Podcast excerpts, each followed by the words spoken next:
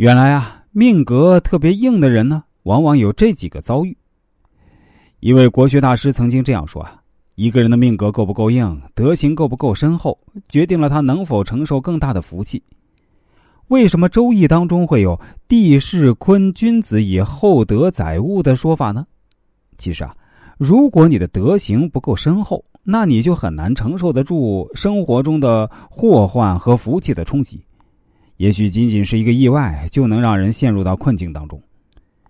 同样是遇到意外。有些人就是大难不死必有后福，而有些人啊，就是来也匆匆去也匆匆，这就真的是命的问题了。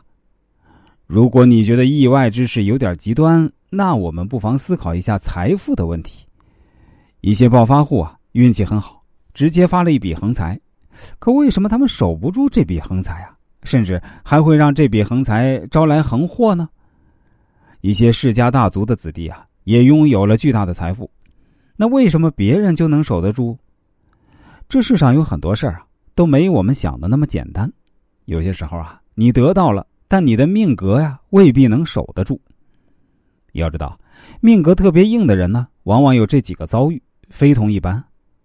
一，命格特别硬的人啊，往往能逢凶化吉。我们说这个老李啊，还有几年就退休了，但是啊，他却很庆幸自己能够活到今天。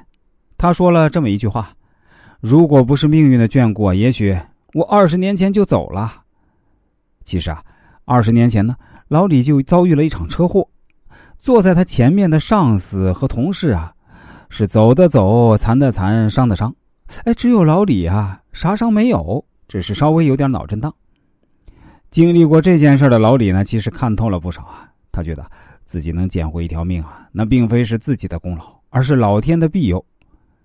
像这种大难不死、逢凶化吉之人呢，往往是命格比较硬的人。他们能够在未来的某一刻拥有更大的福气，享受到更好的人生。试想啊，有些人啊，走着走着就没了；有些人走着走着就破产了。这不就是因为他们的命格不足以抵御生活的风险吗？人活一世，意外太多。对于意外能否躲过，不仅要看能力，还要看命数。